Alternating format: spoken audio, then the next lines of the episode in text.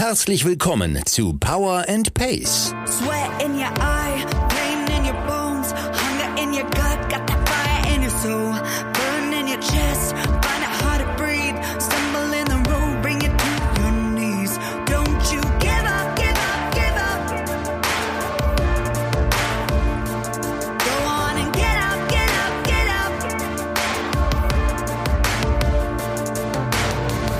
Wir machen euch fit für die Saison. Mit Trainingsplänen und allem, was ihr braucht, um im Triathlon erfolgreich zu sein. Liebe Allrounder, Champions, Finisher, Racer und Qualifier. Wir wünschen euch viel Spaß und tolle Erkenntnisse mit dieser Episode von Power and Pace.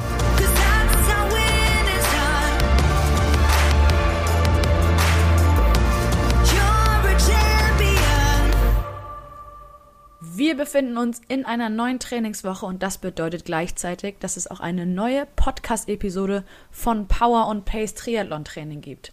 Diese wird in dieser Woche präsentiert von Peroton. Peroton ist Österreichs Nummer 1 in Sachen Sportnahrung und seit neuestem auch in Deutschland erhältlich. Die Kultmarke bietet nicht nur ausgeklügelte Sportnahrung für Spitzensportlerinnen und Spitzensportler, sondern auch gesunde Energieriegel und Durstlöscher für jeden von uns. Was auch immer eure Leidenschaft ist, Peroton hat das passende Produkt, das euch hilft, alles aus euch rauszuholen. Für Triathleten und Triathletinnen sind besonders die Energizer Ultra Gels ein absolutes Muss, da sie mit ihrem Drei-Phasen-System darauf ausgelegt sind, Athleten und Athletinnen auch über lange Distanzen nachhaltig mit Energie zu versorgen.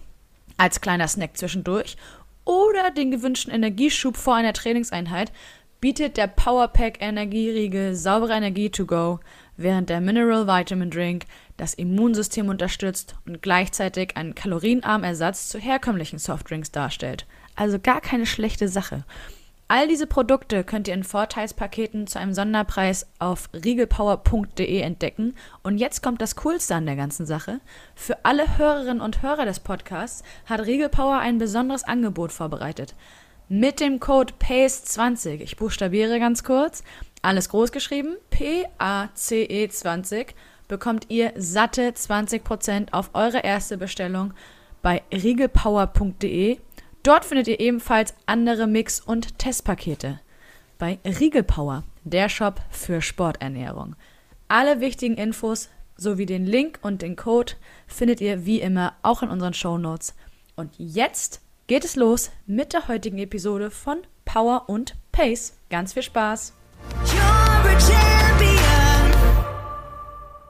Willkommen zu einer neuen Podcast-Episode von Power und Pace Triathlon Training. Ich bin Jule Bartsch, Teammanagerin von Power und Pace. Mich kennt ihr, wie ich immer so schön sage, schon zu Genüge und ich komme ein bisschen vor wie doppeltes Lottchen heute, weil mir live und in Farbe zum Greifen nah sitzt meine liebe Triathlon-Redakteurin, meine liebe Kollegin Jule Radek. Das heißt, es kann heute nur um eins gehen, aber ich gebe erstmal nicht ab. Danke, Ja. Jule, dass du da bist. Ja, gerne. Moin auch erstmal von mir. Und ähm, du hast ja schon angekündigt, ich bin dabei. Es kann nur um ein Thema gehen, nämlich um Schwimmen. Ich wollte gerade sagen, Fußball, Curling, Drop It. Eishockey, auch die richtige Jahreszeit dafür. So, jetzt vorbereiten, um fit auf dem Eis zu stehen. Ihr kennt's. genau, es kann nur ums Schwimmen gehen. Und wir haben uns einige Kommentare von euch aus der Community gewissermaßen zu Herzen genommen und diese Folge gewissermaßen, das war viel gewissermaßen in einem Satz gerade, auf euch zugeschneidert, denn Einige von euch haben sicherlich schon seit längerer Zeit vor, möglichst schneller und vor allen Dingen auch länger zu schwimmen, beziehungsweise weiterzukommen. Und da dachte ich mir, gibt es eigentlich in unserer Redaktion zumindest niemand Besseres als Jule, die ein bisschen so aus dem Nähkästchen plaudern kann, wie das gelingt, wie es ihr selber vielleicht gelungen ist, als sie angefangen hat, sich äh, bewusst mit Zielzeiten etc. zu beschäftigen. Und da bin ich gespannt, was du heute zum Besten gibst. Ja, das bin ich auch. nee, Ich hab- aber ich denke, da kriegen wir zusammen eine ganz spannende Folge hin. Ich und können vielleicht auch. dem einen oder anderen noch ein paar Tipps, oder hoffentlich dem einen oder anderen noch ein paar Tipps mitgeben. Definitiv. Das heißt, wir haben heute auf jeden Fall ein Trainingsthema. Und um mal direkt einzusteigen, ich habe es gerade kurz schon erwähnt, die Rede war von Zielzeiten. Hattest du, seit du angefangen hast mit dem Schwimmen, Zielzeiten, die du erreichen wolltest und dann zu einem Zeitpunkt X auch erreichen konntest? Ähm, ja, ich denke mal, so die meisten, also wirkliche Zielzeiten gesetzt, habe ich mir zumindest so im Zeitraum, als ich angefangen habe, nicht. Ich meine, mit, ich habe mit sechs Jahren angefangen zu schwimmen. Mit sechs Jahren setzt man sich nicht unbedingt Zielzeit X. Da war es dann eher so, oh, ich möchte schneller sein als letztes Mal und ich möchte noch mal schneller sein und habe mich natürlich gefreut, wenn ich es geschafft habe. Ja. Ähm, eine Zielzeit, auch für eine langfristige Geschichte, habe ich mir aber mal gesetzt, beziehungsweise wurde mir gesetzt so ein bisschen. Und zwar mit, glaube ich, ich glaube, ich war neun. Mit neun Jahren stand ich mit meinem Vater bei einem Wettkampf. Wir haben uns ähm, die Rennen angeguckt, die da waren. Und mein Vater sagte zu mir, oh ja, ähm, als ich 16 war, bin ich aber 400 Kraul auch unter fünf Minuten geschwommen, so wie eben besagte Schwimmer gerade, die im Wasser waren. Und ich mit neun Jahren, absolut keine Ahnung von dem, was ich da eigentlich gerade tue, stehe da nur am Rand. Ja, schaffe ich auch. Und daraus ist dann eine Wette mit meinem Vater entstanden, dass ich, bis ich 16 bin, ähm, 400 Kraul unter fünf Minuten schwimmen muss. Mhm. Ich glaube, ich habe es dann eine Woche nach meinem 15. Geburtstag geschafft, Super gut. nachdem ich einen Monat vorher bei fünf Minuten glatt, ich glaube 500,1 Sekunden in Minuten, Ja. ähm, angeschlagen, habe mich natürlich tierisch geärgert, habe, dass ich es nicht noch mit 14 schaffe. Und dann beim nächsten Wettkampf, der dann eben eine Woche nach meinem 15. Geburtstag war, habe ich es geschafft, also Ziel erreicht, Mhm. Wette gewonnen, aber mein Ego hat es trotzdem ein bisschen gestört. Ja, das glaube ich. Um mal kurz bei dir und deiner ähm, bisherigen Schwimmkarriere zu bleiben, dass man dich auch ein bisschen kennenlernt, was du so machst. Das heißt, äh, du warst eher auf den längeren, Anführungszeichen, Distanzen unterwegs, wie 400 beispielsweise, oder war das bunt gemischt? Ähm, ja, also ich sage jetzt mal generelle schwimmerische Grundausbildung ist immer bunt gemischt. Man muss immer alles machen. Irgendwann ab einem gewissen Alter kristallisiert sich dann raus, wofür man vielleicht auch ein bisschen mehr Talent hat. Es kommt Mhm. immer ein bisschen drauf an, wie die Trainingspläne ähm, aufgebaut werden, also was der Trainer dazu macht. Aber ähm, ja, im Endeffekt musste ich alles machen. Ich kann auch alles mehr oder minder gut schwimmen. Ähm, irgendwann hat sich dann aber rauskristallisiert, alles, was länger ist, ist eigentlich besser für mich. Ähm, ja, ab 200 Meter Kraul aufwärts, gerne auch nochmal die längeren Lagenstrecken ähm, und auch gerne mal ins Freiwasser. Mhm. Also ich bin auch bis 10 Kilometer hoch mal, bin ich eigentlich alles geschwommen. Donnerwetter, okay, das ist ordentlich. Ja, das, beim Schwimmen selbst denke ich da meistens nicht so drüber nach, was ich da Mhm. eigentlich gerade mache. Das frage ich mich dann nur im Nachhinein oder kurz vorher. Ja, ich glaube, das kennt jeder. Nicht nur im Schwimmen, sondern eben auch im Triathlon. Darauf kommen wir gleich zu sprechen. Ich würde sagen, wir starten mal direkt in das Trainingsthema und daher habe ich die Frage an dich, wie man denn im Schwimmen länger durchhalten kann, beziehungsweise wie kann ich mir diese Ausdauer antrainieren, um letztendlich wirklich in der Lage zu sein, länger durchzuschwimmen. Ich glaube, dieses Durchschwimmen ist ja das Ding, ne? mit 50 Metern und dann 15 Sekunden Pause oder so, das kriegt man, glaube ich, hin, je besser man sich daran gewöhnt, aber längere Strecken durchschwimmen ist eher die Herausforderung. Ja. Also was ähm, beim Schwimmen genauso wie bei jeder anderen Sportart mit reinspielt, ist halt einfach so eine gewisse Grundlagenausdauer. Also ich brauche die gleiche Ausdauer, die ich auch beim Laufen brauche, um durchzulaufen oder die ich eigentlich auch beim Radfahren brauche, um durchzufahren, ohne komplett am Ende zu sein und einfach gar nichts mehr auf die Kette zu kriegen. Und was beim Schwimmen immer noch richtig, noch richtig wichtig ist und wirklich reinspielt, ist die Atmung. Also wenn Ja. ich nicht richtig ins Wasser ausatme, kann ich entsprechend auch nicht richtig einatmen, weil ich habe ja nur einen kurzen Zeitraum, um einzuatmen. Oder ich habe den Kopf extrem lange oben, was aber auch extrem auf die Kraft, die Kraft geht, weil alles, was ich an Körperteilen aus dem Wasser raushebe, wird durch die fehlende Auftriebskraft vom Wasser schwerer. Heißt, ich muss es, ja, es ist viel, viel anstrengender. Aber zurück zur Atmung, bevor ich jetzt zu weiter wegkomme. ähm, ich muss von Anfang an lernen, richtig ins Wasser auszuatmen, um die Zeit, die ich, die, dieses kurze Zeitfenster, das ich zum Einatmen habe, richtig zu nutzen, um dadurch einzuatmen, um dann möglichst ruhig zu schwimmen. Mhm. Weil ich glaube, das kennt auch jeder, der dann anfängt, hektisch zu werden beim Atmen. Da ist sowieso schon Ende der Veranstaltung, ohne dass ich mich überhaupt großartig angestrengt habe. Ja. Okay, gut, das heißt klarer Fokus auch mit auf die Atmung.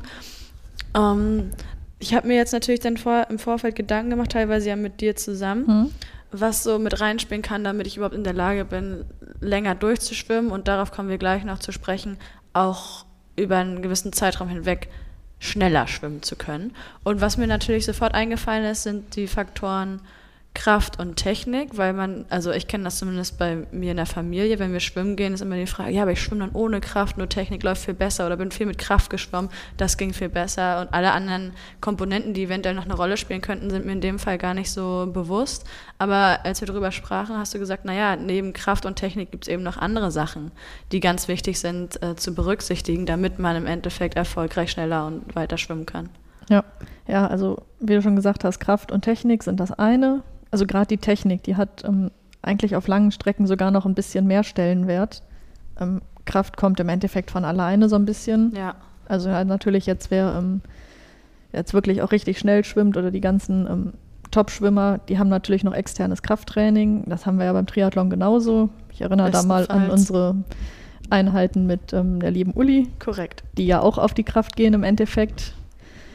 Ähm, aber einerseits die Technik ist ganz wichtig und das Wassergefühl. Mhm. Ich kann wie ein Bekloppter aufs Wasser einprügeln. Das sieht man ganz gut immer, wenn man dann so im Luftschlieren durchs Wasser zieht. Das bringt im Endeffekt nichts. Also beim Schwimmen geht es ja darum, das Wasser wegzudrücken, nicht irgendwie Luft durchs Wasser zu schleudern mhm. oder mit ähm, oder möglichst widerstandslos durch was, durchs Wasser zu kommen. Da kommen wir dann wieder auf die Kraft. Ich muss auf lange Sicht zumindest die Kraft haben, dass ich das Wasser wegdrücken kann und nicht die Hand vielleicht so drehe, dass ich schön entspannt mit der Handkante durchs Wasser ziehen kann, das bringt mich nicht vorwärts. Ja, verständlich. Okay, das heißt, das haben wir soweit geklärt. Ergibt natürlich irgendwie Sinn, wenn Kraft und Technik wichtige Sachen sind. Wassergefühl hast du angesprochen und jetzt, äh, bevor ich die Frage gestellt hatte zu diesen beiden Komponenten, sind wir kurz auf die Atmung zu sprechen gekommen. Inwiefern ist die denn noch entscheidend? Ähm, ja, in, wie, wie, ich vorhin schon gesagt habe, insofern, dass ich ruhig bleiben muss beim Atmen, sobald mhm. ich hektisch werde, sobald ich mich überhaupt im Wasser hektisch bewege, kommen wir wieder zu dem Punkt, ich äh, fange an Luft zu ziehen, ähm, ich schleudere so ein bisschen durchs Wasser, das kostet alles extreme Kraft. Also generell erstmal ruhig bleiben, ruhig atmen, jede Atembewegung, also jedes Mal, wenn ich den Körper, den, den Körper, den Kopf aus dem Wasser hebe zum Atmen, sei es beim Brustschwimmen nach vorne, beim Kraulschwimmen zur Seite drehen, ähm, hat das ja eine Auswirkung auf den gesamten Körper. Also ich kann ganz, ganz schlecht den Kopf bewegen, ohne dass sich irgendwas anderes bewegt. Sei es, ich nehme den Kopf vorne hoch, die Füße sinken hinten ab. Ja. Heißt, ich ändere meine gesamte Wasserlage. Heißt entsprechend, ich habe einen höheren Widerstand, gegen den ich schwimmen muss, weil ich ja meinen Körper tiefer oder steiler ins Wasser stelle und dadurch stärker gegen das Wasser drücke. Mhm. Ähm, also wäre es im Endeffekt am besten für uns, wenn wir Kiemen hätten und gar nicht mehr atmen müssten, da wir dann die optimale Wasserlage halten können. Ja. Das klappt leider nicht, wenn jemand eine Idee hat, wie, gerne her damit. aber ist ja im Wettkampf nicht erlaubt. Eben. Aber das ist halt ein schönes Trainingsgerät, da wollten wir nachher nochmal drüber sprechen. Ja, genau, das wäre schon mein nächster Punkt gewesen, weil wir drüber gesprochen hatten, dass es ja irgendwie gelingen soll, schneller und weiter zu schwimmen da müssen wir irgendwie hinkommen. Einmal die Ausdauer irgendwie ausbauen, sag ich mal, was du auch sagst, ist die gleiche, also mehr oder weniger, ne? Die gleiche Ausdauer, die wir auch beim Laufen und beim Radfahren in Anspruch nehmen und bei mhm. Athletikeinheiten, je nachdem, wie kraftvoll es ist. Ähm, das heißt, welche Trainingseinheiten oder Trainingsbausteine empfiehlst du denn, um, lass uns gerne chronologisch vorgehen, einmal die Ausdauer zu schulen und dann Kraft, Technik, meinetwegen auch die Atmung, falls das irgendwie speziell trainiert werden kann. Ja. Ähm, ja, fangen wir mal an mit der Ausdauer, beziehungsweise Ausdauer und Kraft würde ich fast schon in Richtung Kraftausdauer in eins nehmen. Mhm. Ähm, also Ausdauer an sich, hast du ja schon gesagt, oder hatten wir vorhin auch schon mal, die brauchst du eben auch bei allem anderen. Ähm, und das spielt zusammen. Also du kannst nicht die Ausdauer, die du beim Schwimmen brauchst, komplett separat trainieren. Das es ist zwar immer noch ein bisschen was anderes, aber Ausdauer ist im Endeffekt Ausdauer. Ja. Ähm, gut, dass es da jetzt noch irgendwo Abweichungen gibt und dass man das auch der ein oder andere merken wird, wenn ich beim Schwimmen super gut vorwärts komme, sterbe ich vielleicht beim Laufen. Mhm. Kann ich auch von mir selbst ein Liedchen singen, das hatte ich am Anfang auch immer. Ja, das liegt aber nicht nur an der Ausdauer, die ist eigentlich erstmal vorhanden. Ähm, und ähm, ja, was dann beim Schwimmen halt anders ist, ist die Kraftausdauer, die vor allem anders als beim Laufen und Radfahren auch stärker in den Armen liegt. Also mhm. ich muss ja in der Lage sein, die Technik, die ich mir eigentlich antrainiert habe, über längere Zeit aufrechtzuerhalten. Und das kostet auf Dauer Kraft, dass ich eben nicht, wenn ich müde werde, wenn die Strecke länger wird, dazu komme, dass ich ja so schwimme, dass ich eigentlich keinen Druck mehr auf die Hand bekomme und dadurch dann nur noch im Wasser wühle und einfach nicht mehr vorwärts komme. Mhm. Also so wirklich trennen lässt sich das nicht. Aber ich glaube, das lässt sich auch bei keiner Sportart wirklich trennen. Ich kann nirgendwo sagen, oh, ich habe Ausdauer, aber überhaupt keine Kraft und es läuft gut. Ja, ja, ja, definitiv. Ähm, ja, das sind so die großen Punkte für Ausdauer. Wie lässt sich das trainieren? Ja, wie bei allem anderen auch. Ähm, Einfach schwimmen. ja, wir halten es einfach mal wie Dory.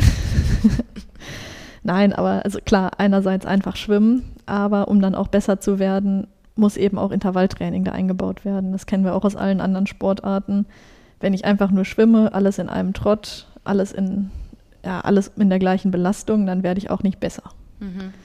Das heißt, da, da tut sich Schwimmen auch nichts mit irgendeiner anderen Sportart. Da gibt es kein Erfolgsrezept. Das heißt, ich schwimme einfach nur ganz, ganz lange und werde dann schon irgendwie besser. Ja, okay. Das funktioniert bis zu einem gewissen Punkt, aber darüber hinaus eben nicht. Mhm, wollte gerade sagen, dann äh, stagniert man irgendwann.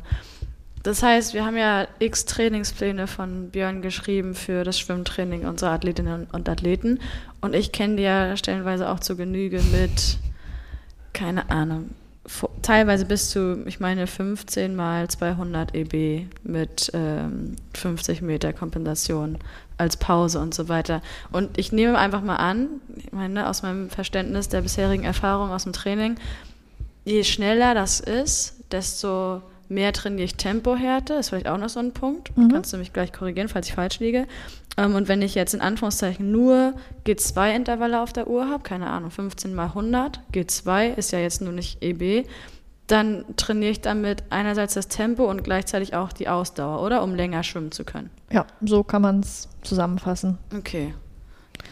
Und ähm, ja, was wie gesagt immer wichtig ist, ist beim Schwimmen, dass die Technik eben nicht zu kurz kommt. Also auch gerade bei so langen Sachen, auch bei so 15 mal, was hattest du eben gesagt, 15 mal 150, 15 mal 200 EB-Geschichten, Ja, was in die Richtung geht. Das wird ja auf Dauer auch anstrengend. Also nicht nur, weil es einfach auf die Ausdauer geht, weil es auf die Pumpe geht, weil man sich fühlt, als wäre man komplett gerädert, sondern eben auch, weil die Technik mit der Zeit flöten geht. ja. Mhm. Ähm, deswegen ist es auch immer wichtig, sich bei solchen Einheiten wirklich nochmal drauf zu konzentrieren. Was mache ich mit den Armen? Ziehe ich wirklich noch durch? Habe ich den Druck? Liege ich vielleicht noch stabil im Wasser oder schlängel ich mich hier wie so ein Aal durch? Ja. Kostet auch mehr Kraft, die eigentlich nicht in die richtige Richtung geht. Ähm, also da muss halt auch immer noch mal ein Fokus drauf liegen, auch wenn es anstrengend wird, auch wenn die Konzentration vielleicht schon auf, oh, einfach nur noch ankommen und Mhm. lebend die Wand erreichen liegt. Mhm. Okay, was mir gerade einfällt, vielleicht kannst du da, dazu eine, eine Antwort liefern, ist, dass ich mir relativ schwierig vorstelle, im besten Fall haben wir jetzt ja auch schon ein paar Leute dabei, die im Oktober bei uns wieder einsteigen oder einsteigen wollen zum allerersten Mal mit Mhm. Power and Pace, sich auf ihren Triathlon vorbereiten möchten und vielleicht noch gar nicht so viele Berührungspunkte hatten mit strukturiertem Schwimmtraining. Wie kann es mir denn gelingen? Angenommen, ich habe jetzt zum Einstieg 10 mal 50, könnte auch G1 sein, aber um so eine Kontinuität und ähm, ja, Kontinuität und Gleichmäßigkeit reinzubringen, wie kann ich es denn erreichen, dass ich vor allem erstmal diese 50 Meter jeweils konstant schwimme, tendenziell?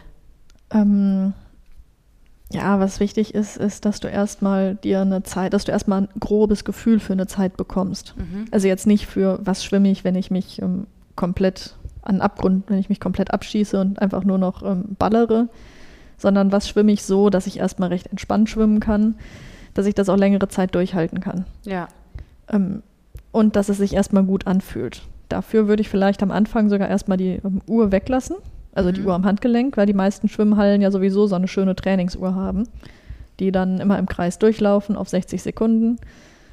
Ähm, ich würde am Anfang darauf gucken, okay. dass ich so einen Überblick habe, dass ich mich auch nicht zu sehr damit ähm, scheuche, die ganzen ähm, Daten, die mir meine Uhr liefert an, am Handgelenk, die brauche ich am Anfang nicht. Ja, Ähm, also erstmal darauf einfach gucken, dann gucken, was schwimme ich, wenn ich jetzt 50 Meter schwimme, die mich gefühlt, also die sich noch gut anfühlen, die mich noch nicht an die Grenze bringen.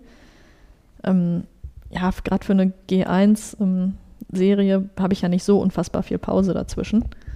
Die Pause machen, zwei, drei, vier Wiederholungen schwimmen, gucken, wie verhält sich das, kann ich mein Tempo halten, Mhm. ähm, breche ich vielleicht schnell ein oder werde ich schnell langsamer, ähm, dass ich erstmal so ein Grundgefühl dafür bekomme, was ich mache.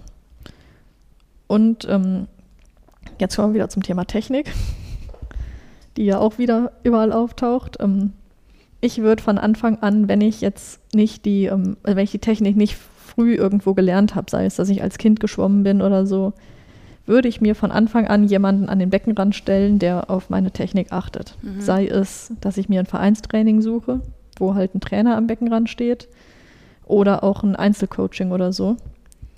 Klingt vielleicht am Anfang ein bisschen doof, dass man da sich einen Schwimmlehrer sucht. Schwimmkurse sind, haben ja doch den Ruf, meistens eigentlich für Kinder zu sein. Ja, obwohl ich gerade sagen wollte, entschuldige, dass ich hier unterbreche, dass ich das Gefühl habe, also es ging vor Corona los und mittlerweile, glaube ich, geht es wieder los, dass ich so Schwimmkurse für Erwachsene mittlerweile ähm, großer, oh, jetzt habe ich es, glaube ich, falsch formuliert. Also die genießen große Beliebtheit. Ja, so. ja das kriege ich auch häufiger mit über einen Verein, dass es dann doch immer mehr gibt, Erwachsene, die dann auch sagen, ich möchte hier das und das lernen, ich kann einigermaßen schwimmen. ja. Aber das ist halt auch wichtig, dass jemand von außen mal auf die Technik guckt. Ähm, Gerade beim Schwimmen gibt es so Kleinigkeiten. Im Endeffekt, jeder behauptet von sich, ich kann Radfahren und ich kann laufen. Wie Mhm. gut das jetzt ist, sei mal dahingestellt. Auch dafür gibt es Trainer, auch die haben ihre Daseinsberechtigung. Auch das Ja. muss ordentlich trainiert werden und so. Ja. Aber beim Schwimmen ist es irgendwo nochmal was anderes, wenn man damit nie Berührungspunkte hatte. Definitiv. Da können ganz viele ja ein Lied von singen. Das wissen wir ja. Ja. Also nicht, dass das jetzt irgendwer falsch versteht. Die anderen Sportarten, die anderen beiden Disziplinen haben natürlich auch ihre technischen Anforderungen, die nicht jeder Laie kann. Das ähm, will ich jetzt gar nicht so sagen. Aber ich glaube trotzdem, dass Schwimmen da nochmal einen anderen Punkt hat. Und dass Schwimmen nun mal von den drei Triathlon-Disziplinen das technisch anspruchsvollste ist. Absolut.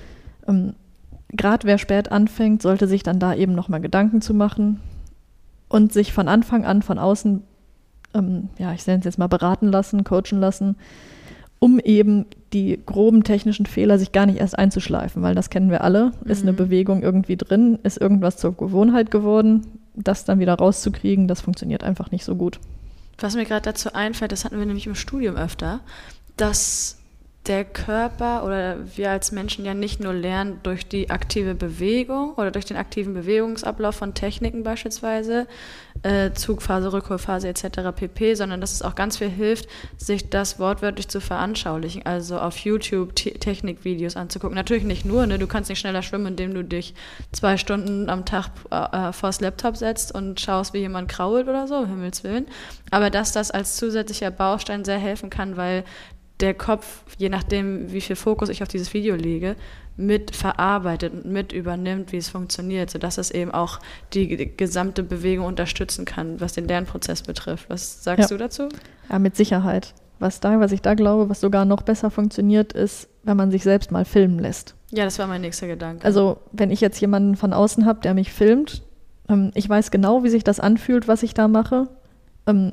Vielleicht denke ich auch, oh, das, was ich da mache, das fühlt sich so an, als wäre es jetzt perfekt Hm. oder als wäre es jetzt genau das, was es sein soll. Und im Nachhinein sehe ich, ja, das, was ich denke, mein Arm ist gestreckt, der ist überhaupt nicht gestreckt ja, und kann das dann aber auch einordnen. Ähm, ja, so eine Situation hatte ich neulich bei den Kindern, die ich trainiere. mhm. Die sind alle so zwischen neun und elf. Ein Kind hat, war verletzt, durfte nicht ins Wasser, stand dann mit mir am Beckenrand und ich habe hab ihr halt so ein bisschen was gezeigt, dass sie ja so ein bisschen als Trainer mitlaufen, Trainerin mitlaufen durfte. Mhm.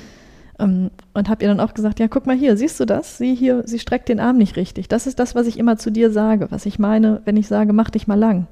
Wo sie wirklich total überrascht war. So sieht das bei mir aus. Das fühlt sich aber überhaupt nicht so an, wenn Mhm. ich im Wasser bin.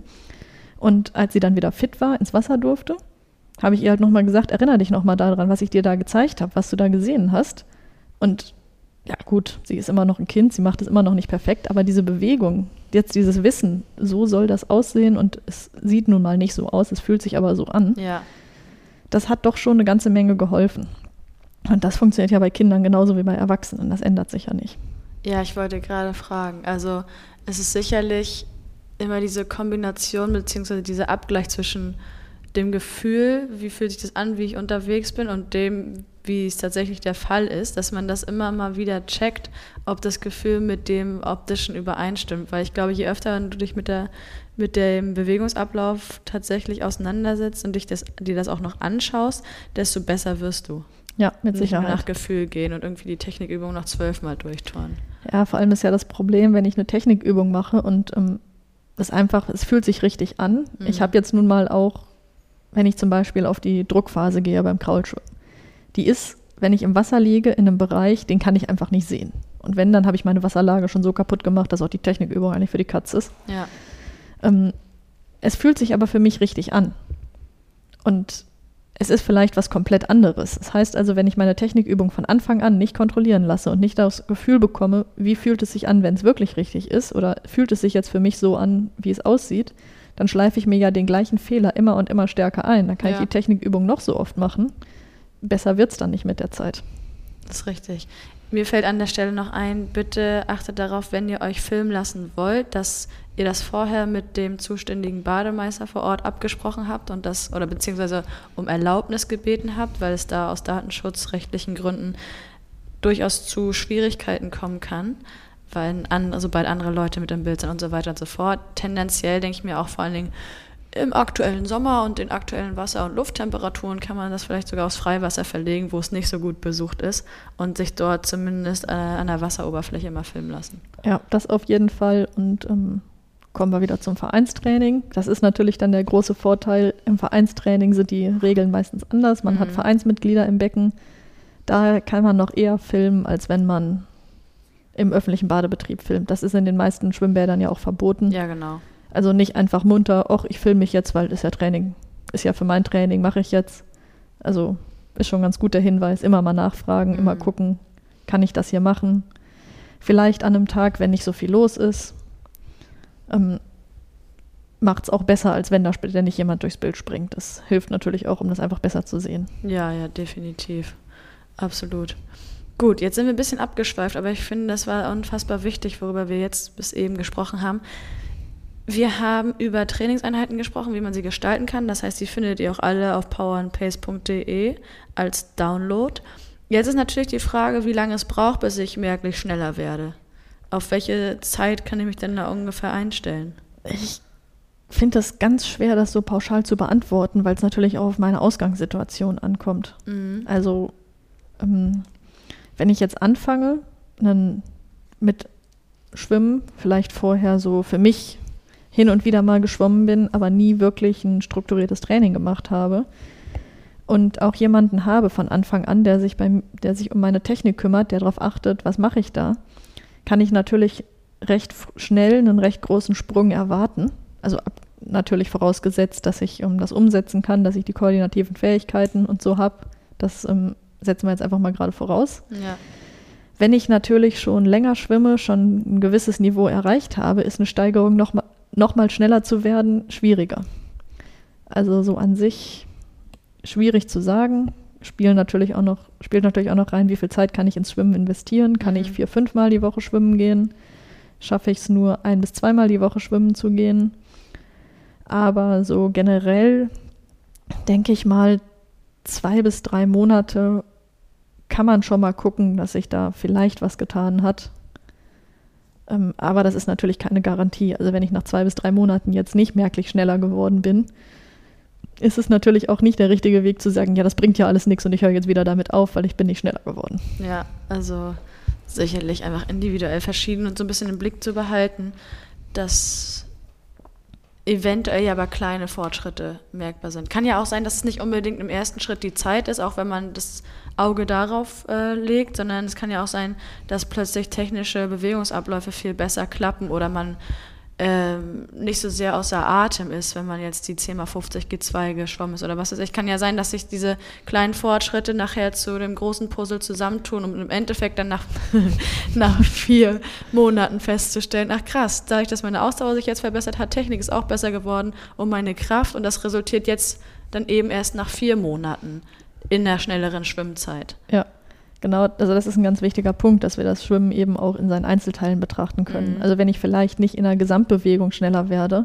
merke ich vielleicht nach einer kurzen Zeit, ich kann jetzt besser, ich bin jetzt schneller, wenn ich nur Beine schwimme. Also Ja. wenn ich das isoliere, weil ich da eine bessere Technik habe und mit dem gleichen Kraftaufwand schneller bin.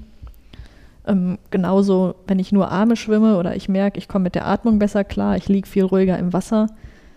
Ähm, das sind, ja, wie du sagst, sind so diese Puzzleteile, die uns Mhm. das komplett zusammenbringen und die uns da weiterbringen. Ja, also da auch wieder, bitte seid geduldig und vor allen Dingen seid gnädig mit euch, liebe Zuhörerinnen und Zuhörer, weil euer Körper und ihr schafft da schon enorm viel, wenn ihr wirklich jede Woche aufs Neue mindestens einmal ins Bad geht, je nachdem, wie es bei euch im Trainingsplan passt. und euch damit beschäftigt, auf lange Sicht länger zu schwimmen, länger durchzuschwimmen, schneller zu schwimmen. Und äh, bei dem einen geht es schneller, bei dem anderen dauert es ein bisschen länger. Ist natürlich auch von dem Fitnesslevel oder beziehungsweise von dem Grundlevel, auf das ihr aufbauen wollt, abhängig. Von daher, ja, glaube ich, ist Geduld ein gutes Stichwort Ja. dafür. Und ähm, was du ja vorhin schon gesagt hast, wenn ich dann trotzdem schwimme, nicht unbedingt schneller bin dadurch, aber das Gefühl habe, ich bin am Ende nicht so gerädert, ist natürlich auch ein ganz wichtiger Punkt, weil, also klar, wenn ich im Becken trainiere, da war es dann meistens, da kommt nichts mehr. Wenn ich jetzt einen Triathlon mache, kommen danach nochmal zwei Disziplinen. Und wenn ich schon völlig gerädert aus dem Wasser komme, ist natürlich dann auch der weitere Tagesverlauf nicht mehr ganz so spaßig, wenn ich das so nennen kann. Ja, definitiv. Darauf können wir auch gleich nochmal zu sprechen kommen, wenn wir uns mit den einzelnen Distanzen der, des Triathlons befassen, also vor allem auf die Schwimmdistanzen. Wir waren ursprünglich bei den Trainingseinheiten vorhin kurz hängen geblieben und du hast auch gesagt, es hilft total mitzubekommen, wenn ich jetzt isoliert Beine schwimme und merke, da werde ich besser. Ist das natürlich auch wahnsinnig viel wert, viel wert an diesem Punkt bereits. Gibt es denn die Möglichkeit, auch Equipment zum Einsatz kommen zu lassen, um schneller zu schwimmen, länger schwimmen zu können oder ähnliches? Ähm, ja, vor allem aus trainingstechnischer Sicht hat, das, mag das sinnvoll sein. Wir haben ja vorhin sch schon kurz drüber gesprochen. Ähm, erstmal ein wichtiger Punkt ist die Wasserlage und dass ich die auch halten kann mit der Zeit und dass eben die Atmung die Wasserlage ja auch beeinflusst.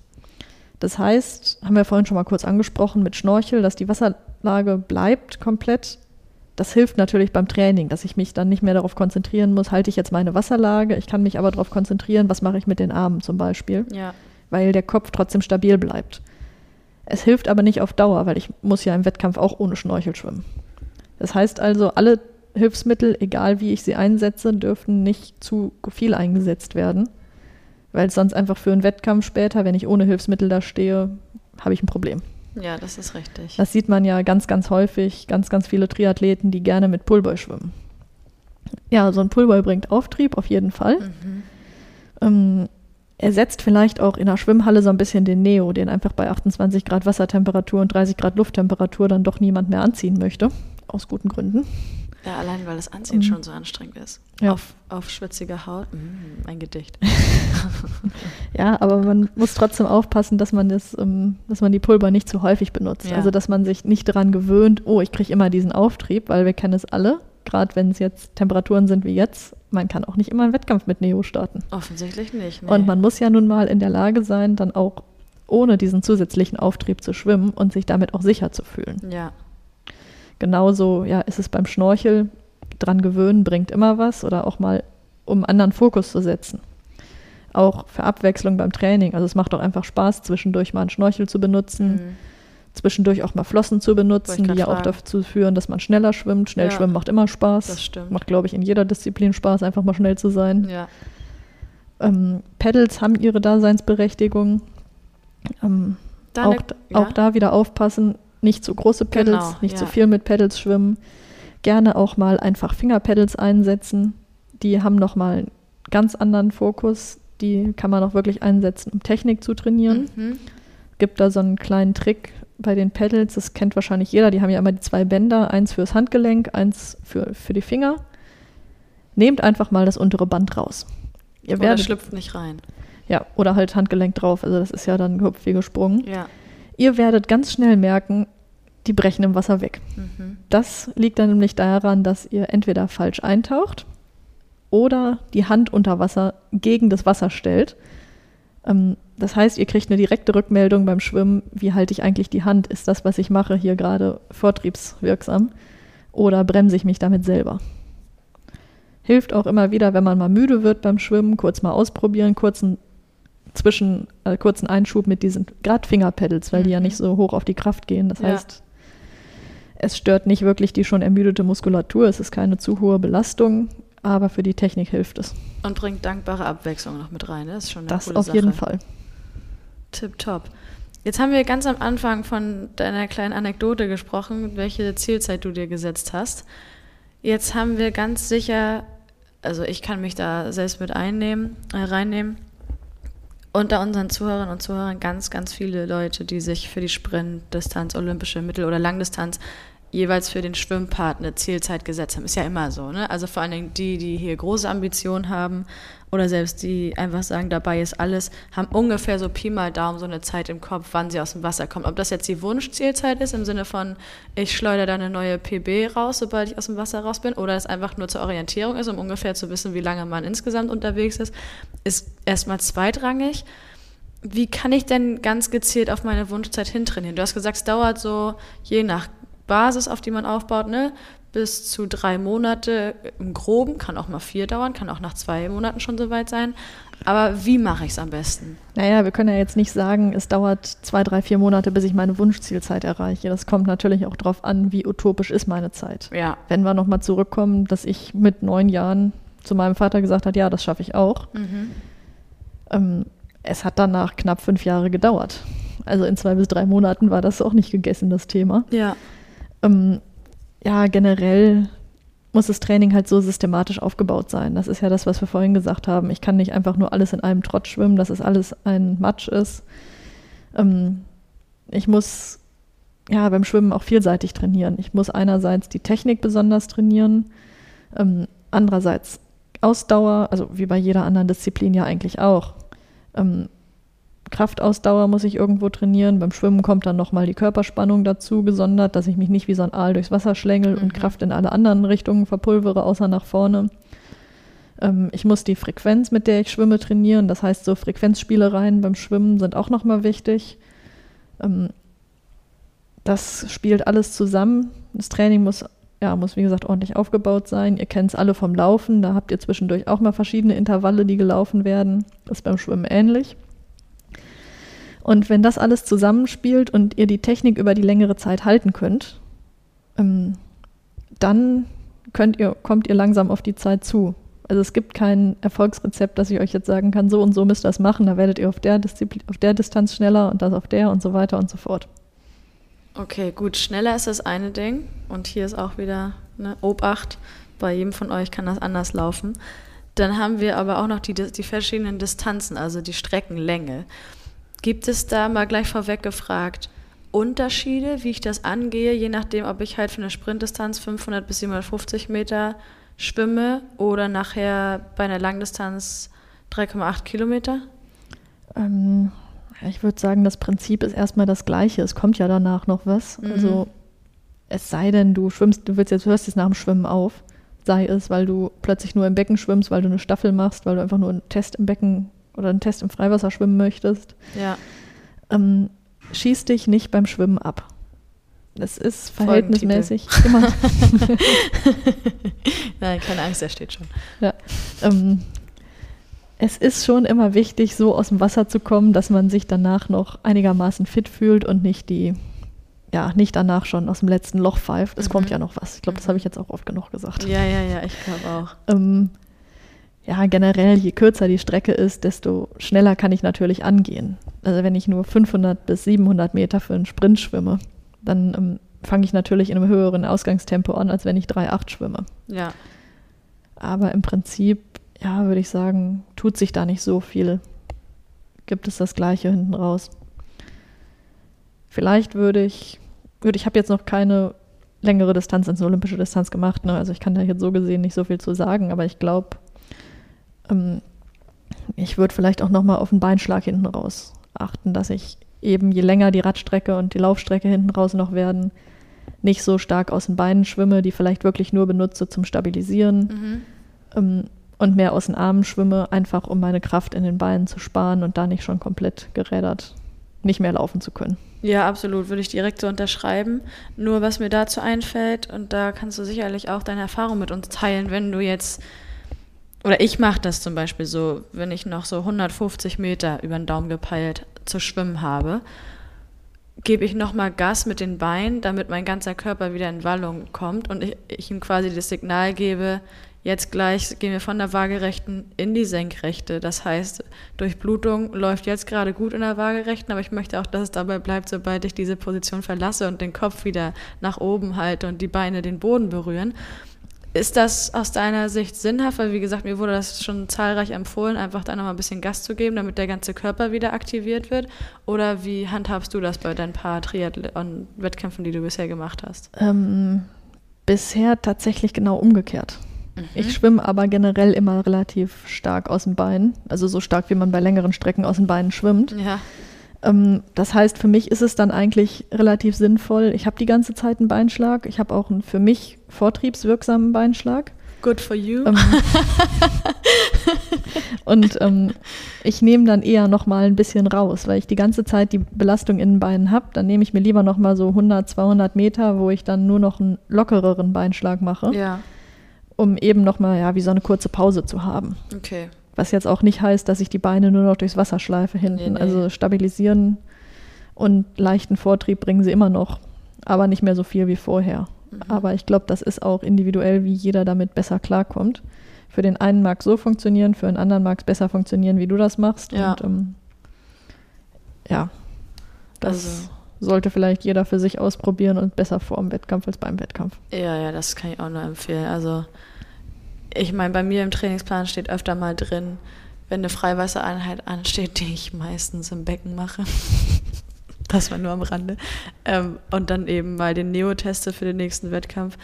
Das ist ganz wichtig ist beim Freiwasserschwimmen, vor allem wenn man Neo anhat, danach schnell aus dem Wasser zu kommen und zu versuchen, ganz schnell den Neo loszuwerden. So, das heißt, ihr könnt natürlich an der Stelle, egal ob ihr aus dem Freibad steigt oder aus dem See, mal testen, wie ihr mit dieser Situationsveränderung umgeht von der waagerechten Schwimmposition in die senkrechte ähm, Laufposition zu kommen, was euer Kreislauf da vermeldet, ob er sich überhaupt meldet oder ob ihr das locker wegsteckt, weil ich kann mich daran erinnern, ich habe mal so einen, den Indoor-Man mitgemacht in Rostock, wo du ja, das sind alles so kurze Distanzen, das heißt, du ballerst ganz gut durch. Und dann kam ich aus dem Becken raus, natürlich auch selbstständiger Ausstieg und stehe an meiner Plastikbox, quasi in meiner Wechselzone, auf einem Bein, will mir einen Schuh anziehen dann denkst du auch so, boah, vielleicht setze ich mich doch lieber hin, weil das nicht mehr viel mit Balance zu tun hatte. Also von daher an die Leute, die eventuell glauben, da sagt der Kreislauf schon vorher, tschüss, das würde ich üben. Das wäre schade drum. Ja. Und da auf jeden Fall auch darauf Rücksicht nehmen. Dann nicht vielleicht direkt lossprinten in die Wechselzone. Geht lieber drei, vier Schritte, bevor ihr da auf dem Boden liegt. Da Ja, ist, absolut. Äh, niemandem mitgeholfen. Und vor allen Dingen, je länger die Distanzen sind, das fand ich ja auch eine ganz schöne Erkenntnis, als ich das erste Mal eine Mitteldistanz gemacht habe. Da haben alle so die Ruhe, äh, nicht alle, aber viele haben so die Ruhe weg, ne? Die gehen ganz in Ruhe aus dem Wasser, sortieren sich erstmal Brille ab, dann vielleicht mal der Neo aufgemacht werden. Und dann wird in dem Moment wahrscheinlich auch schon abgecheckt, was sagt mein Kreislauf, wie geht's mir gerade, kann ich mich mental aufs Radfahren einstellen oder aufs Umziehen, was weiß ich. Das finde ich sehr angenehm.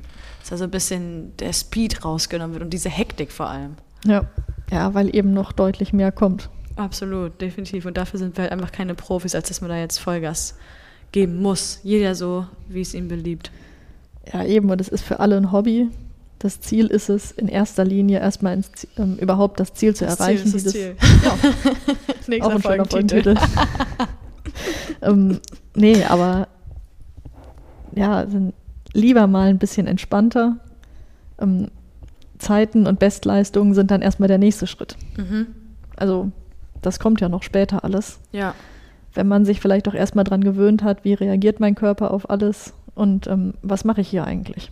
Lass uns mal nochmal wieder zu den Zielzeiten zurückkommen. Du hast schon gesagt, man kann das jetzt nicht fix festlegen auf zwei, drei, vier Monate. Es ist abhängig von jeder einzelnen Person. Und dass es natürlich auch wichtig ist, dass es sich nicht um eine utopische Zeit handelt, sondern es sollte möglich, möglichst realistisch sein. Von deinen Erfahrungen her, wir gehen mal da, keine Ahnung, nehmen wir mal mich als Beispiel. Ich würde gern, mh, weil ja alle immer denken, ich schwimme so schnell. das ist nicht der Fall, liebe Leute, ist recht aktuell nicht. Ich würde gern, jetzt haben wir August, ich würde gern Ende des Jahres ohne Neo, sind noch vier Monate, ne? Ja, so Pi mal Daumen, sieben Minuten schwimmen über 400 Meter. mhm. Das mal als greifbares Beispiel. Erste Frage, ist das realistisch? das kommt drauf an, was du jetzt schwimmst. Korrekt, das muss ich sagen. Ähm, knapp, glaube ich, unter 37. Ja, ich denke schon. Okay, das Dann- wäre also knapp 30 Sekunden in vier Monaten. Dann ist natürlich die Frage, wie viel Zeit willst du ins Schwimmen investieren? Zwei Einheiten die Woche, vielleicht maximal drei. Ich zeige euch das übrigens gerade. Ihr könnt es zwar nicht sehen, aber ich habe gerade hochgezählt. Aber ihr könnt es euch vorstellen. genau. Ähm, dann ist die, ja, dann ist die Frage, ähm, wie, also wie sieht deine aktuelle Technik, was Schwimmen angeht, aus? Ähm, Gut. ähm, also ja, im Großen und Ganzen behaupte ich, es ist möglich, auf jeden Fall. Mhm. Ähm, es kommt halt einfach darauf an, wie du sonst ähm, trainierst, wie du sonst dein, ja, dich auf, aufs Schwimmen vielleicht auch fokussierst oder vielleicht auch nicht. Ähm, ist ja dann auch eine ist ja dann auch eine Sache. Und wenn wir jetzt ähm, davon ausgehen würden, dass du das Ganze im Becken schwimmst, ähm, das ist dann so ein kleiner Beckenvorteil. Wenden. Die machen es im Becken natürlich aus. Ich kann entweder eine langsame Wende machen oder ich mache eine schnelle Wende, dass ich, zum, dass ich eine Rollwende zum Beispiel mache. Das kann schon allein pro Wende einen Unterschied von, sagen wir mal, zwei bis drei Sekunden machen, je nachdem, Mhm. wie ich wende, je nachdem, wie ich mich auch abstoße von der Wand. Rechne das mal hoch. Du hast 16 Bahnen, 15 Wenden, 15 mal drei Sekunden, 45 Sekunden. Weiß Ziel erreicht. Ja, geil. Ja, Das, ist jetzt aber top. natürlich so eine Beckengeschichte. Das ist im Freiwasser, wo ja die meisten Triathlon-Rennen geschwommen werden, hat das jetzt wenig zu tun. Ja, na klar, also wir reden auf jeden Fall von Beckenzeiten, keine Frage. Ähm, ansonsten wäre das ja, ist das natürlich Quatsch. Aber okay, äh, weißt du nur, dass wir mal veranschaulichen können, von welchem Zeitraum wir sprechen und von welcher zeitlichen Verbesserung wir sprechen, um immer noch im realistischen Rahmen zu bleiben. Ja. Das ist ja ganz wichtig, weil ich meine, wir können jetzt hier nicht mit irgendwelchen Fabelzeiten um uns schmeißen. Wie nehmen wir ein weiteres Beispiel für meine ähm, 1,9 Kilometer im Neo ohne andere viele Personen um mich rum im See, sondern nur mein Papa, der auf der anderen Seite des Sees geschwommen ist. Das heißt, das hatte überhaupt keinen Einfluss auf meine Performance in 33 Minuten im Neo, Mhm. wohl bemerkt. Ne? Wie schaffe ich's? Oder wie, wie ist der realistische Zeitraum, auf den ich mich fokussieren kann, wenn ich jetzt zum Beispiel ohne Neo, obwohl, nee, wir bleiben bei Neo, sonst ist das blöd, glaube ich, mit Neo 31 Minuten schwimmen möchte, also mich um zwei Minuten verbessern möchte. Das ist ja schon auch ein Brett über die Distanz. Es ist schon, ja, es ist schon ein Brett, aber du musst ja, du musst das auch immer auf ein äh, 100 äh, runterrechnen. Ja, ja, also ja. wenn ich mich auf, ja, jetzt muss ich gerade selbst nachdenken. Ja, also das, also, oder 34 Minuten, ich glaube, zwei Kilometer in 34 Minuten waren, glaube ich, so 1,44, so in dem Dreh. Sagen wir, ich schwimme 1,44 für 1,9, ne, auf dem Ja. 100er. Wie komme ich dann, können wir einfach nur sagen 1,40, auf 1,40 runter. Also so vier Sekunden quasi schneller Genau, pro 100er. ja. Weil das ist ja immer die Sache, wenn ich jetzt sage, im Becken möchte ich 30 Sekunden schneller werden auf 400 Metern. Ja, das sind dann knapp 8 Sekunden, 8, 7,5, 8 Sekunden auf 100. Hm, das ist natürlich- auch viel. Ja, eben, es ist natürlich immer noch mal runtergerechnet. Ja, Ähm, das spielt mit rein.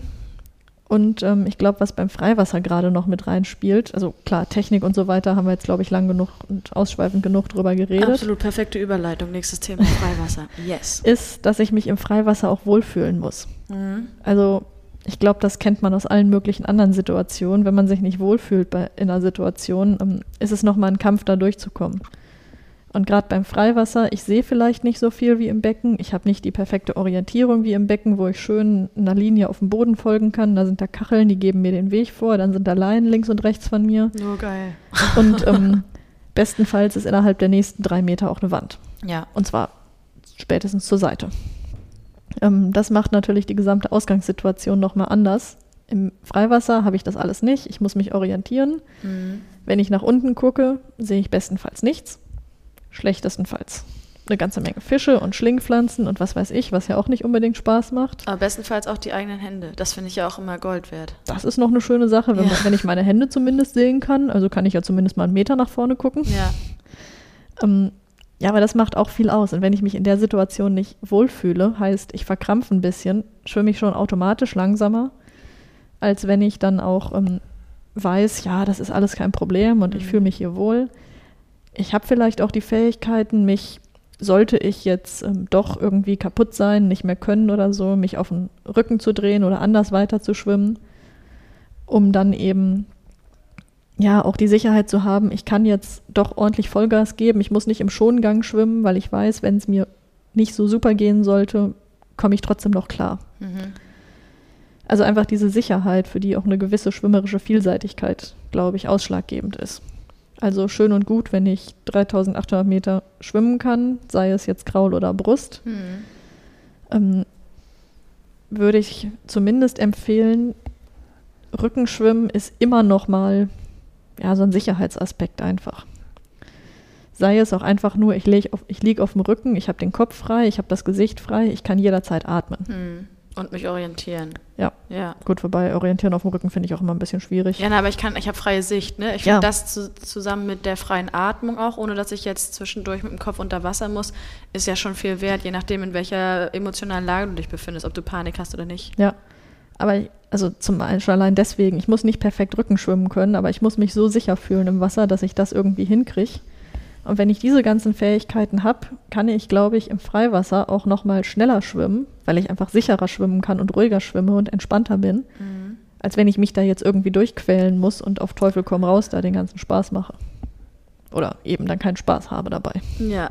Bleiben wir kurz bei der Vielseitigkeit. Das ist ja dann aber schon was, was ich lieber im, in der Halle einstreue, oder? Ja. Im Trainingsplan. Natürlich. Also im Freiwasser auch gerne mal einfach auch lernen, wie mache ich eine Schraube beim Schwimmen, wie kann ich jetzt auch mal hin und her mich drehen. Mhm. Hilft vielleicht auch beim Wettkampf für den Fall, dass ich eine Gruppe anführe oder vor dem Feld schwimme, Klar, man kennt zwischendurch mal umdrehen können.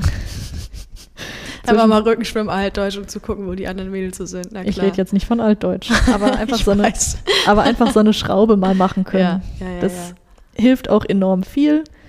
Kommen wir dann noch mal einen Schritt weiter. Es gibt auch eine Wendentechnik, bei der es mir hilft, eine Schraube zu machen, aber das mal Mhm. gerade nur am Rande. Mhm. Ähm, also ja, das kann man auch immer im Freiwasser einstreuen, natürlich, bringt auch Abwechslung, auch im Freiwassertraining ganz nett. Aber natürlich so andere Geschichten, ähm, Abwechslung, ähm, Versch- Vielseitigkeit, verschiedene Lagen, bringt nat ist natürlich im Becken deutlich einfacher. Auf jeden Fall. Lass uns mal ganz kurz da bleiben und die Brücke schlagen zu unseren Trainingsplänen bei Power and Pace.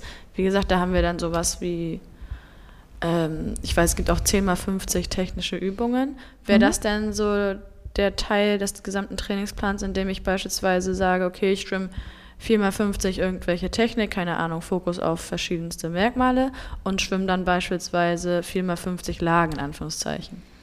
Ja, zum Beispiel da oder auch, ähm, was wir vorhin hatten, die, was waren das, 150er EB mit 50 KB dazwischen. Ja, 100 EB, genau, mit 50, 100 egal AB, wie, aber ja, so Intervalle. Also sowas mit so Intervalle kann ich natürlich auch sagen. Ich schwimme die EB in ähm, Einheiten nur die EB-Intervalle Kraul, weil das ist das, wo ich jetzt einen Fokus drauf setze.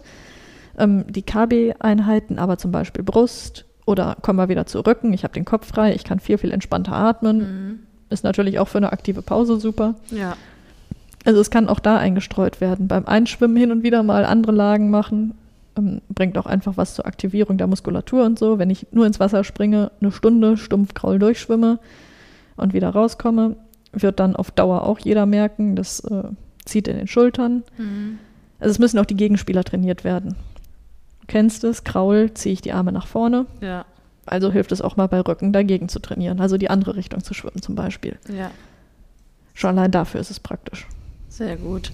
Ich habe mir ein paar Punkte notiert, über die wir eben auch in der Vorbereitung gesprochen haben, die letztendlich alle darin resultieren, dass es wichtig ist, sich mit der eigenen Vielseitigkeit auseinanderzusetzen und das eben in der Halle auch zu üben oder eben im, im Becken, ob es jetzt Freibad ist oder Halle, ganz egal. Und das ist so, je mehr ich mich damit beschäftige und je mehr Disziplin, ich sag mal, an den Tag lege, um es über einen längeren Zeitraum durchzuziehen mit dieser Vielseitigkeit, Technik, ähm, Ausdauer und so weiter, desto mehr Vertrauen gewinne ich ja auch in meine eigenen Fähigkeiten, weil ich weiß, ich habe da Zeit investiert und äh, Muße, dass das besser wird. Ich kann dadurch auch mein Wohlbefinden sichern, die, gegen diese Panik gegensteuern sicherlich, weil ich weiß, ich bin viel sicherer im Schwimmen. Ich habe die Ausdauer, wenn mich irgendwie beim Krauen oder beim Brustschwimmen was behindern sollte, bin ich in der Lage, mich auf den Rücken zu, zu legen und entweder halt da zu verharren, was im Neo ja Mhm. echt sehr, sehr dankbar ist. Auch aufgrund des Auftriebs sollte man irgendwie dann auf sich aufmerksam machen müssen oder ich bin eben einfach in der Lage, mich auf den Rücken zu drehen und die Einheit oder die letzte Strecke bis zum Ufer auf dem Rücken zu Ende zu schwimmen oder so. Und das sind ja super wichtige Komponenten, um sich einfach rundum wohl zu, zu fühlen und dieses Thema Freiwasser, glaube ich, sehr positiv anzunehmen, statt wie einige das ja machen, das tut mir eigentlich ehrlich gesagt sehr leid, so, ein, so eine kleine Hassliebe, glaube ich, zum Freiwasserschwimmen zu haben. Ja, ja ich glaube, das ist sowieso so ein Ding. ähm, Das aber auch bei allem anderen, wenn es keinen Spaß macht und einfach nur so das nötige Übel ist, weil es eben dazugehört, weil es gemacht werden muss, dann ist auch die Herangehensweise natürlich eine ganz andere. Dann wird das, wird das auch gern mal so stiefmütterlich ähm, abgestempelt mit, ja, ja, lass mal machen oder mache ich halt dann mal. Mhm. Ähm, und das hilft einem auch nicht unbedingt besser zu werden. Und ähm, ich glaube, je mehr Variation ich auch einfach reinbringen kann, sei es durch, ich drehe mich mal kurz oder ich mache mal im Becken irgendwas, Schwimmlagen, kann die anderen Schwimmarten reinbringen, macht es auch wieder mehr Spaß, weil es Ja. einfach abwechslungsreicher ist. Und kommen wir nochmal zum Wassergefühl und ähm, das Gefühl generell beim Schwimmen, wenn ich andere Lagen schwimme als Kraul, habe ich nochmal ein ganz anderes Gefühl, wie verhält sich mein Körper, was mache ich. Hm. Ähm, ich muss ganz andere Bewegungen machen, muss damit klarkommen. Also so eine vielseitige Grundausbildung. Man fängt ja nicht umsonst auch damit an, Kinder ähm, in allem auszubilden. Auch wenn ich ein Kind habe, was super gut Kraul schwimmen kann von Anfang an, muss es nur mal trotzdem in den sauren Apfel beißen und drei andere Schwimmarten lernen, auch wenn es Mhm. keinen Spaß dran hat. Mhm. Also diese Grundausbildung, klar, ist beim reinen Schwimmen natürlich nochmal eine andere Situation als beim Triathlon. Aber es gehört einfach dazu, wenn ich schwimmen möchte. Bevor wir gleich zu der ultimativen abschließenden Frage kommen, die du schon mehrmals angedeutet hast, ganz kurzer Abriss zu Unterschied zwischen Schwimmen im Becken auf der Bahn und Freiwasser. Worauf es zu achten gilt, glaube ich, haben wir gerade im Verlauf des Gesprächs ganz gut dargestellt. Aber eine viel entscheidendere Frage ist aus meiner Sicht, inwiefern unterscheiden sich denn meine Schwimmzeiten im Becken von denen im Freiwasser? Und warum ist es so? Naja, was auf jeden Fall ein großer Unterschied ist, ist, Freiwasser ist generell langsamer. Oder meistens langsamer. Was einfach daran liegt, im Becken habe ich so eine schöne Wand, da stoße ich mich jedes Mal wieder von ab. Ähm, wenn ich mich abstoße, muss ich ja, ich muss ja keine große Kraft investieren. Ich habe das, als würde ich springen, ist es quasi. Ähm, und das alle 25 Meter ist auch wie eine kurze Pause. Ja. Also ich habe ja eine kurze Gleitphase, in der ich mich nicht bewegen muss und trotzdem nach dem Abstoß vorwärts komme. Ähm, das Ganze habe ich beim Freiwasser nicht. Da muss ich 1900 Meter, 3800 Meter durchschwimmen die ganze Zeit. Ähm, auch wenn es so die kurze Pause ist, es geht auf die Kraft. Ähm, dann muss ich beim Freiwasser gucken, dass ich mich orientiere. Das ist auch wieder ein ganz anderes Thema. Und ich muss Kurven schwimmen um Bojen. Das heißt also, es sind alles ähm, Faktoren, die so eine Schwimmzeit generell langsamer machen und die das Schwimmen auch ein bisschen anstrengender eigentlich machen. Kann ich aber auch alles im Becken ganz gut üben. Also entweder ich habe, wenn ich jetzt den Luxus habe, in einem leeren Becken zu trainieren, das haben wir früher auch gemacht, wenn wir uns auf Freiwasserwettkämpfe vorbereitet haben, dann wurden alle Leinen rausgenommen oder es waren gar keine drin oder wir mussten eben drunter durchtauchen, kam auch vor. Und dann hieß es auch so, ja, ähm, ihr schwimmt jetzt alle von Bahn 1 eine Diagonale durchs Becken zu Bahn 8, heißt, du kannst dich nicht mehr an den Linien auf dem Boden orientieren, du kannst dich nicht mehr an den Fliesen orientieren. Mhm, voll gut. Musst dich also auch wie beim Freiwasser auch mal nach vorne orientieren, musst den Kopf ein bisschen anheben, gucken, dass ich den Kopf nicht zu weit anhebe, also nicht, dass ich jetzt plötzlich anfange bei Kraul nach vorne zu atmen, sondern Ja. trotzdem noch zur Seite atme, aber nach vorne gucke. Dann gab es so Spielereien, das war dann eher bei volleren Becken auf den Bahnen. Ähm, alle, ja, alle 15 Züge mal die Augen zu für ein paar Züge und gucken, dass ich jetzt dass ich jetzt trotzdem noch gerade ausschwimme. Natürlich da auch aufpassen, dass man keine anderen behindert, dass man vielleicht jemanden hat, sei es ein Partner, sei es ein Trainer am Rand, der einfach, ähm, ja, der guckt, dass ich nicht in eine Wand schwimme, dass ich mich nicht verletze, dass ich andere nicht verletze. Das kann ja auch noch alles dazukommen, dass ich nicht gegen eine Wand schwimme frontal. Ja, Alles schon passiert. glaube ich sofort. Ich glaube, da fühlen ganz viele mit gerade. Ja. Und ähm, ja, so Spielereien wie, wie schwimme ich, schwimme ich um eine Boje. Habe ich entweder die Möglichkeit, eine Boje im Wasser zu haben, Mhm. gibt es ja manchmal, sei es im Freiwasser, sei es auch im Becken, dass, dass ich mir vielleicht da eine, ja, eine Boje mit Gewicht unten dran oder einen Ball mit Gewicht unten dran hinstellen kann, wenn eben nicht so viel los ist. Oder auch da wieder ähm, der gute alte Trainingspartner kann auch mal als Boje funktionieren. Sehr gut. Ja, es funktioniert. Okay. Macht dann auch für den einen mehr Spaß als für den anderen. Möglich. aber funktioniert zu zweit. Was weiß ich, einer schwimmt drei, vier Mal drumrum, der andere hat in der Zeit Pause und dann wird gewechselt. Wenn einem schlecht wird, wird gewechselt. Ja, oder die Richtung gewechselt. Oder so. Schön Ähm, gegensteuern. Und generell so Spielereien wie vielleicht mal drei Meter vor der Wand wenden, sei es mit menschlicher oder bojenartiger Boje oder einfach ohne. Gedachte Boje funktioniert auch. Mhm.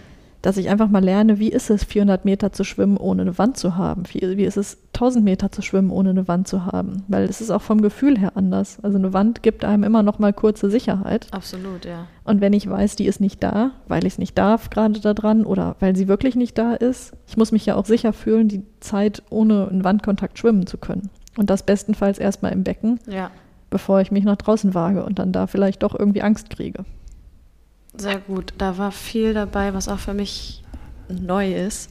Jetzt, wie angekündigt, die abschließende ultimative Frage. Du hast es vorhin schon angedeutet, dass es ja im Triathlon nicht nur das Schwimmen gibt, sondern auch noch zwei darauffolgende Disziplinen.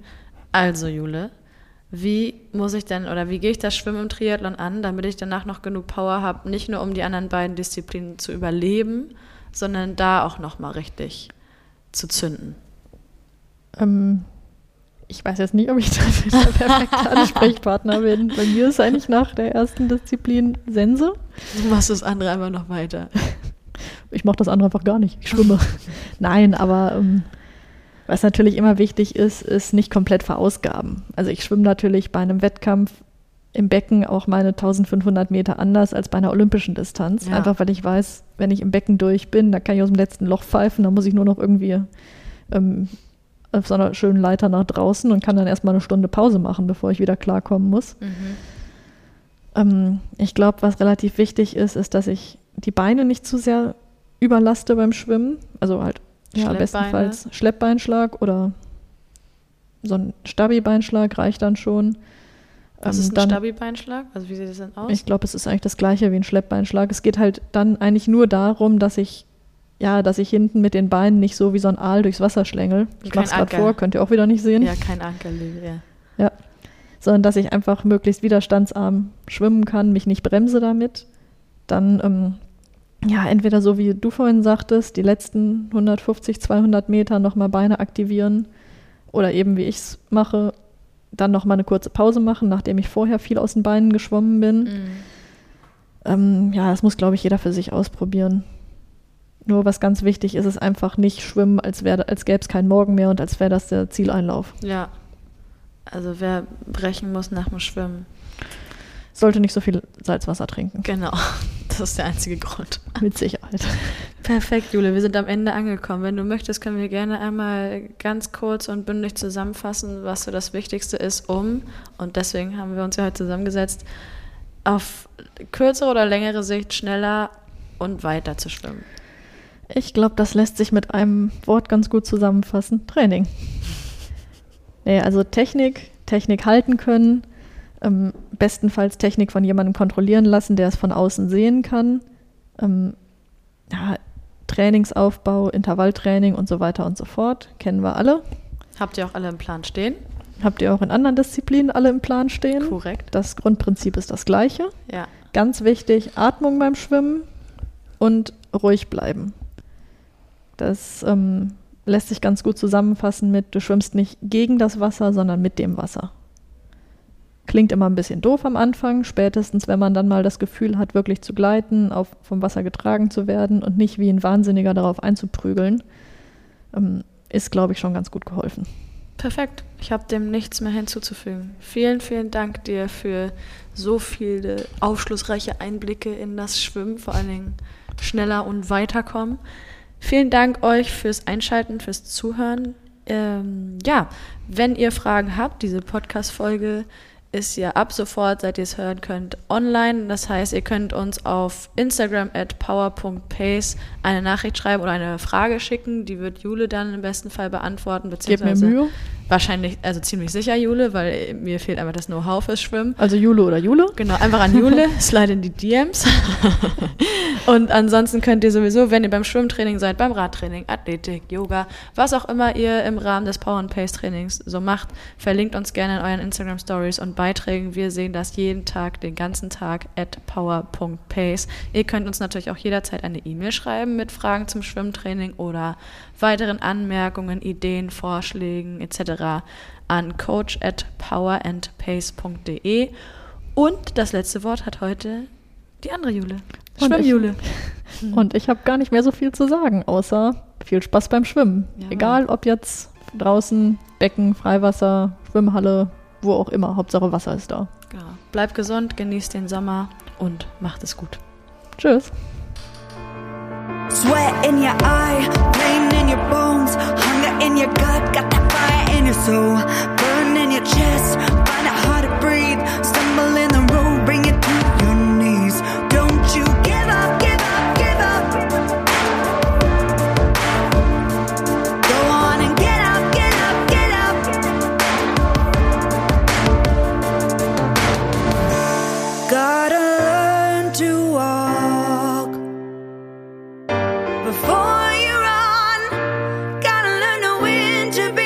Yeah.